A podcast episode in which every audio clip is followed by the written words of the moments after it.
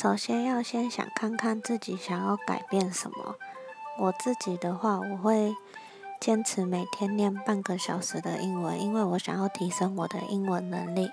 然后第二个是，我要坚持一个礼拜不喝含糖饮料，只喝白开水，看看我的皮肤会有什么样的变化。就是一些很无聊的事情，可是这些其实都是好的习惯。那这些好习惯我是怎么维持的呢？就是靠我的意志力。对，就是意志力，没有别的。每天强迫自己早上起床、刷牙、洗脸、吃完早餐之后，就是要念半个小时的英文。